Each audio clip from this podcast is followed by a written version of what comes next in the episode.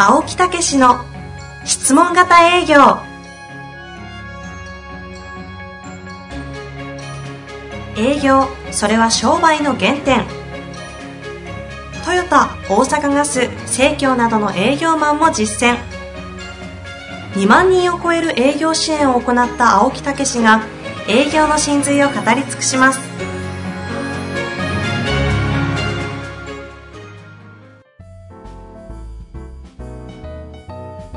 んにちは、遠藤和樹です。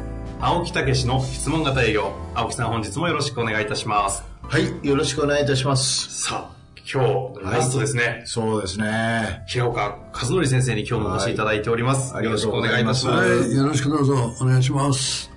第2回、はい。わだってやってまいりましたが、え1回目が、まあ、この変革の時代だからこそ、ー、え質問型営業が重要なんだと。ー、はい。そして質問型営業はベンチャーなんだという話が前回あったんですけども、え今日、ー今日は、あのーそういう営業だけに関わらずですね、はい。まあ、コミュニケーション。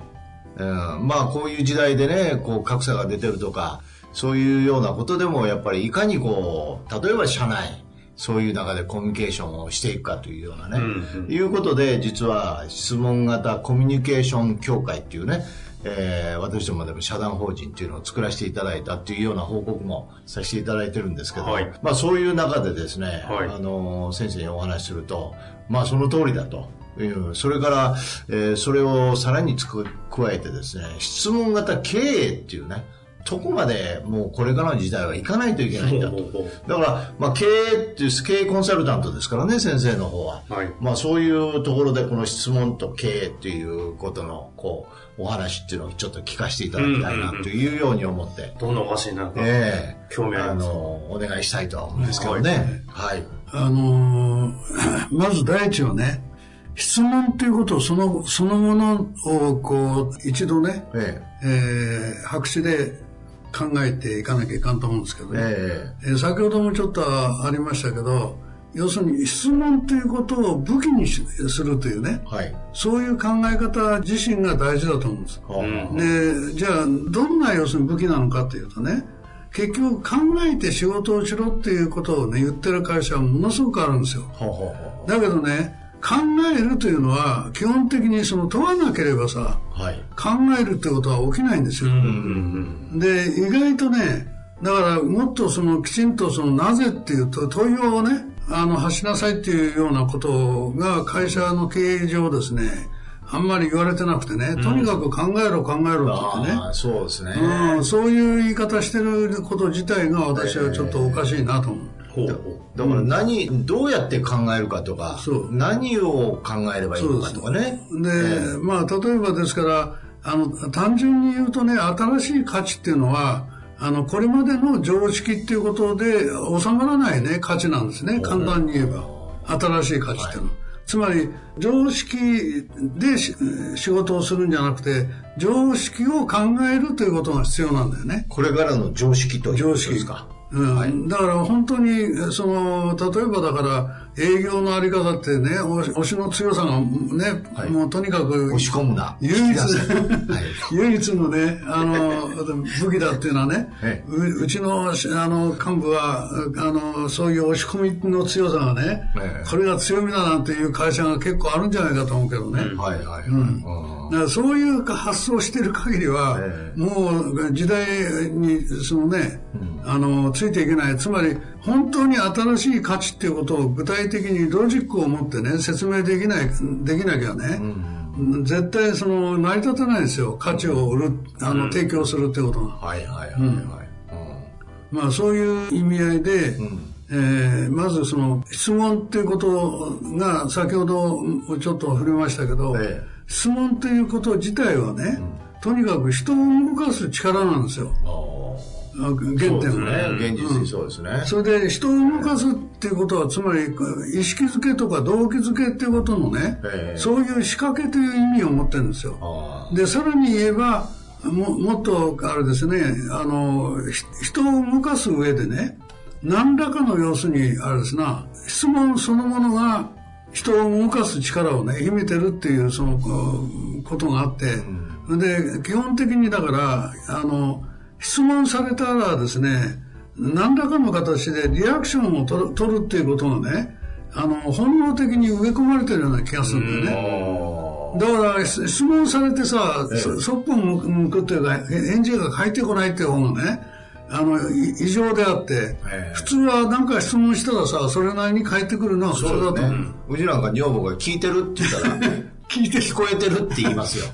これあんまり関係ないですか？全然違う話ですね、それ。そうですか。いつも言うんですよ。聞いてるって聞こえてる。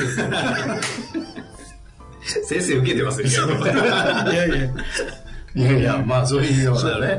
だから、あの、意外にね、質問、こんな質問したら怒られませんかとか言うんですけど、みんな質問すると答えるんですよね、あれ。うん、だからね、なんかそういう人間としてあるんですかそうそう、ね。マジックがね、私はひ、あの、質問そのものがね、にマジック、魔術がね、ええ含まれてんじゃないかと。あだ本当にだってそう思わないと、あの、質問でね、いろんな本本をね、出されてるけど、えその、根本的に、あの、あ相手が拒否反応を起こしてる状況でね、どう、どういうふうに対処するかって言った時に質問だったら返ってくるんですね。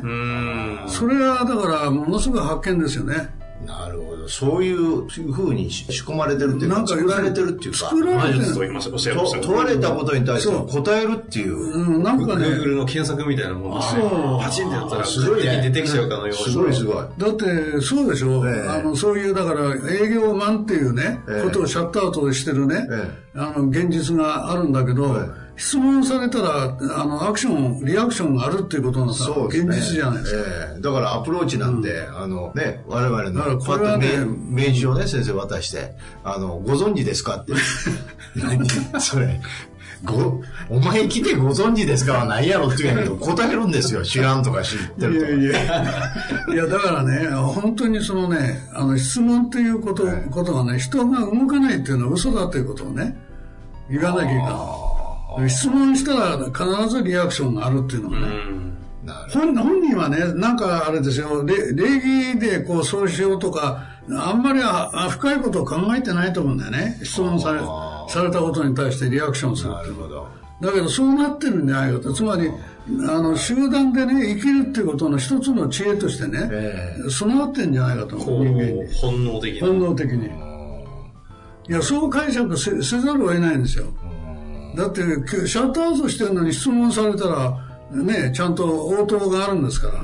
ということは、そういう、そういう歴史、人類が発展してきたっていうのもそういうところですよね。問い続けて、そうねさらに良くしていくっていうね。確かに。質問する動物って人間以外にいるんですよね。あそうそれはまた別の方に。あ。いやいやいやいや、すごいすごい。そういうことですよね。ああという、ということと、さっきの、その組織の成長とか。あそれで、そええ。組織のね、もう問題は、ええ。私は一番、あの、平たく言えばですね、あの、これまでずっと大事にしてきてるキーワードでね、風通しのいい会社づくり、はいはいね。風通しのいい職場づくりっていうね、ええ。つまり風通しがいいってことは、ええ。あの、問題はあって当たり前と。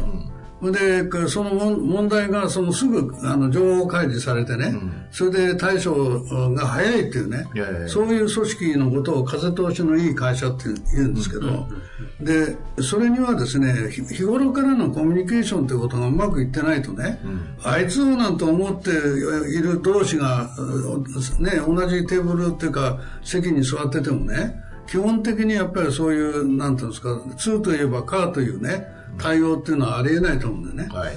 だから日頃から要するにそののコミュニケーションのあり方っていうことがね、これが要するにその本当に風通しのいいえーその組織なり会社を作ろうと思ったら、はい絶対必要だということです。うんそそれには要するに質問型ってことでね、日頃から要するにか会話をね、する術をね、ええ身につけなきゃ、つまりあの何も話すことがないっていうことを言う人いるんですよ。ええね、毎日ね、あの、顔合わせてね、こんな、改めてね、なんか言うことなんかありませんみたいなね。だけど、そんな、そんなんじゃなくて、質問あるやろうと。夫婦でもね。そうそうそう繰り返しますね。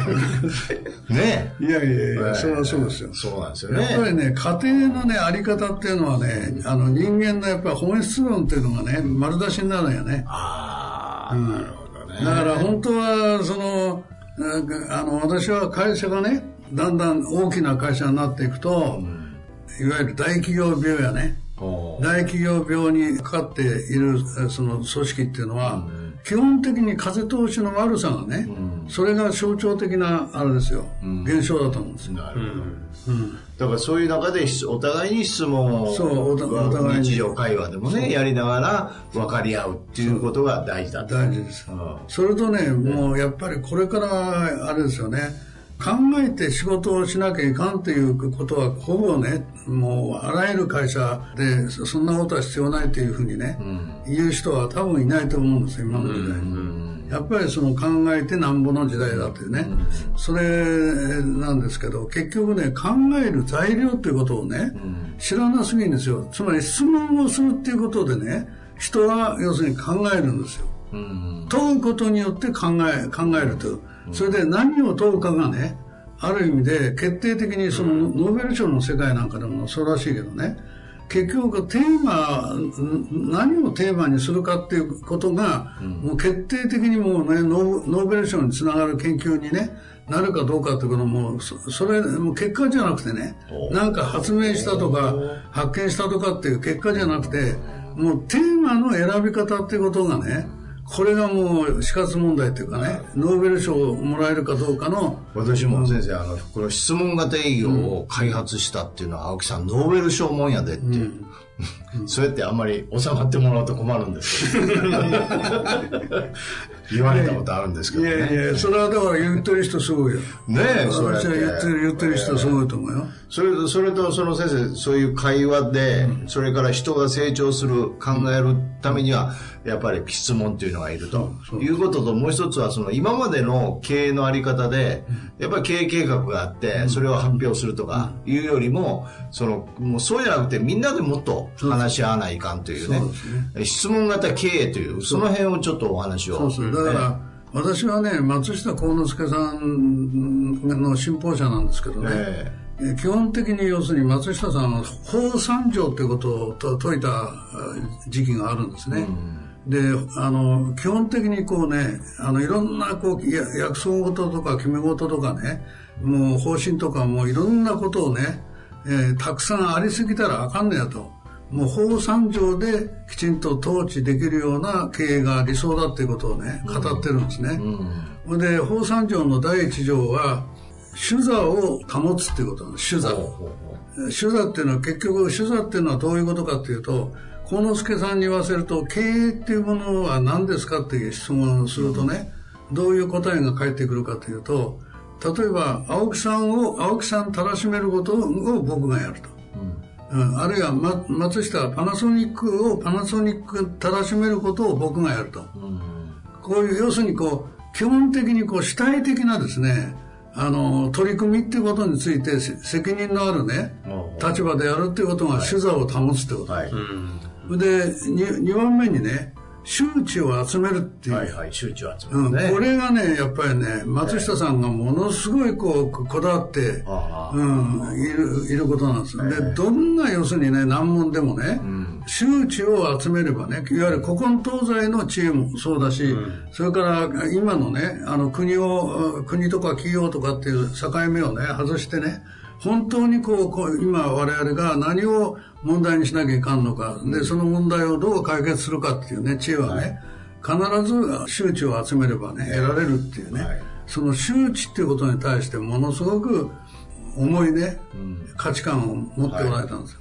で、3番目は和を尊ぶっていうことで、で、決してね、和っていうことは仲良しクラブを作るんじゃないんだってことをね、うん。あくまでもその、うん摩擦っていうことがああってあってもですね、最終的にはお互いが要するにそのか会社を持ってね、えーの話なんで、で、そんなのはけんけんがくがくとやるべきだっていうね、うんそういう輪をね、どうやってその作り出すかっていうね。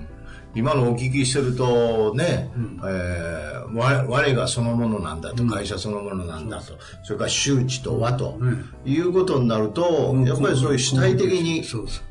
会社を運営していこうというみんなでね。ええ。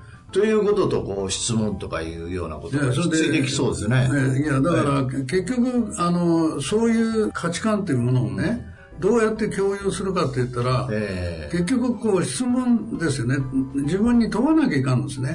それで松下幸之助さんの本をね読むとね自問自答という言葉がものすごい頻度がああの高くねあ埋め込まれてるんですよ。自問自答。要するに自問自答してで自得自得せよと。自らがあのうん、自得せよそういうだから自得っていうのは自分を？自分を得るという。ああじうん要するに、ああ、本当にこれあってね。あなるほど。うんこれは気づ気がつけっていうことね。気がつけっていうことだね。うん。なるほど、で、まあ、そういう、あの、ことを考えたときに、やっぱり、あの、質問というこう言葉がね、あの、部下を指導する上でも、基本的にこう質問を投げかけると。はい。で、答えを自分たちで出させるっていうのね、そういう運営のあ方方向へね、どんどん持っていかないと、結局、いつまで経ってもさ、あの、お人形作りをね、ややってたんではダメだってことですよね。割とそのでも経営計画発表会とかやっぱりこうやってバンと私は要するにね、けあれがだからね、えあくまでももう完全に形式化してるしね、うん。それから、あまあ一つの要するにその儀式になっちゃってるよね。うん。そういう儀式をやるっていう考え方であって、実際の企業の運営の上でね、その経営計画そのものがどこまで生きてるかって言ったら、あんまり生きてる会社ないんじゃないですかね。じゃあそういうものを作り上げる上においてもそうそう。お互いにこう質問し合いながらはそう共有していくとかそういうことですか？そうですね。だから上司の役目はね、あ問うべきことを要するに投げかけるっていうことがね、出発点だと思うんですよ。うん。うん、社長の仕事もね、うん。かか今会社はどういうことを問わなきゃいかんのかそういうことについて意見をどんどんね問うべきことっていうのは何なんですか？それはだからか例えば放散状っていうことをねか鏡にしたら、今我が社は何をねどういうことが問題なのかと。ああ、なるほどなそれを各自のね、あの感覚なり日常のあの活動の中でね、うん。そうといいううということはもう理念とか、そういうところまで行きますよね。それは行きますよね。えーなるほど。まあそういうようなことで、その質問ということを通して、やっぱり、会社経営をね、あうん。高めていくというあ、なねるほど。人も育てない。そう人もそうで人を育てるのも考えるそのことができるね。ロロジックを持てる人をね、あの育ってこないとやっぱりダメですよね。なるほどね。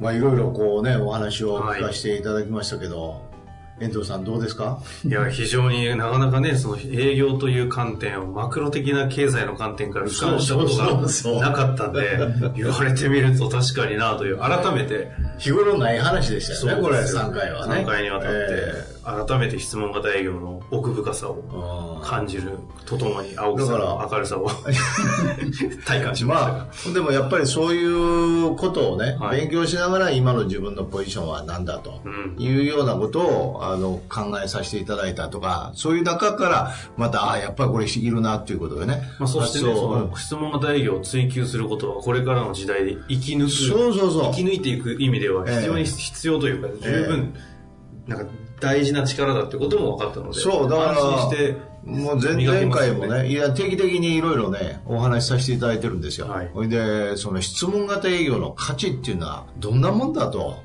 うん、ね、もっと、喋ってくれとうん、いや、もっともっとそのね、本当にそういう意味で、あの、その、提供していっていいよと。うんうんこれはおそらく何千万、何億になっていくものやと、その人が習得するとね。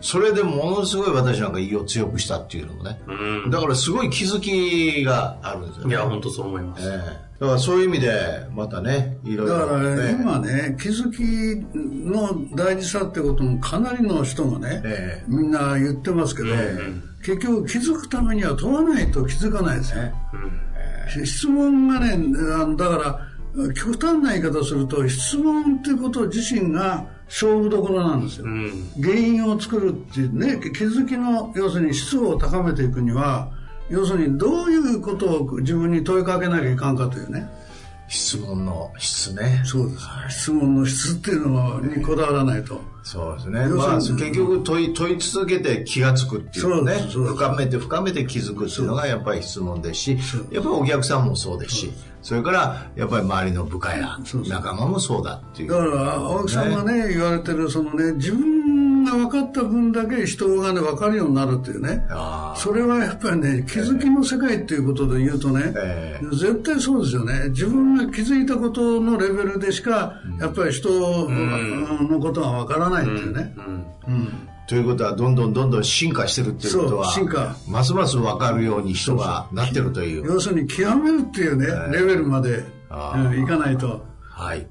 ありがとうございます。まさか、青木さんに最後の提言が来るとは思いませんでした。いや、それで、あの、最後に平岡先生のね、はい、あの、夢的研究所っていうんですけど、はい、これは経営者とか経営幹部の勉強会。これ大阪で、えー、第3水曜日。水曜日。ね。毎月1回。定例の。林業会じゃなくて、えー、あの、大阪の南の日光ホテルでね、えー、やってて、これは会員制でね。で、私がそこへもう随分前から、えー、20年弱入らせていただいて勉強してると、えいうようなことでございます。あと、ホームページなんかもね、見ていただいたら、えーいろいろ載っております。まあ、とにかく、もう一生現役大先生、行かれる感じですよね。そうですよね。青木さんも未だにご指南いただいてるようですそうそうそう。それでもう、わからん言葉いっぱいありますから。それはどうなのかなと思いますが。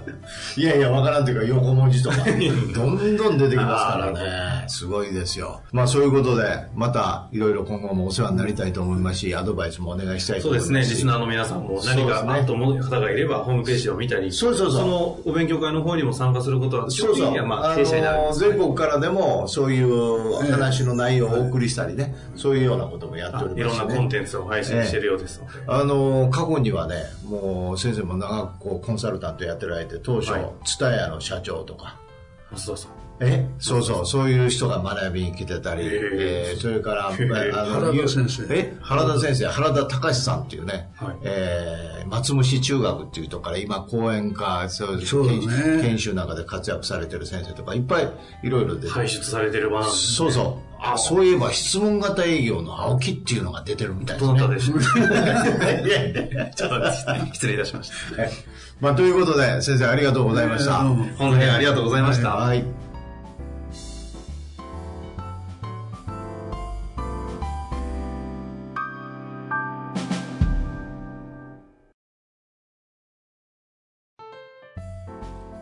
の番組はいかがでしたか？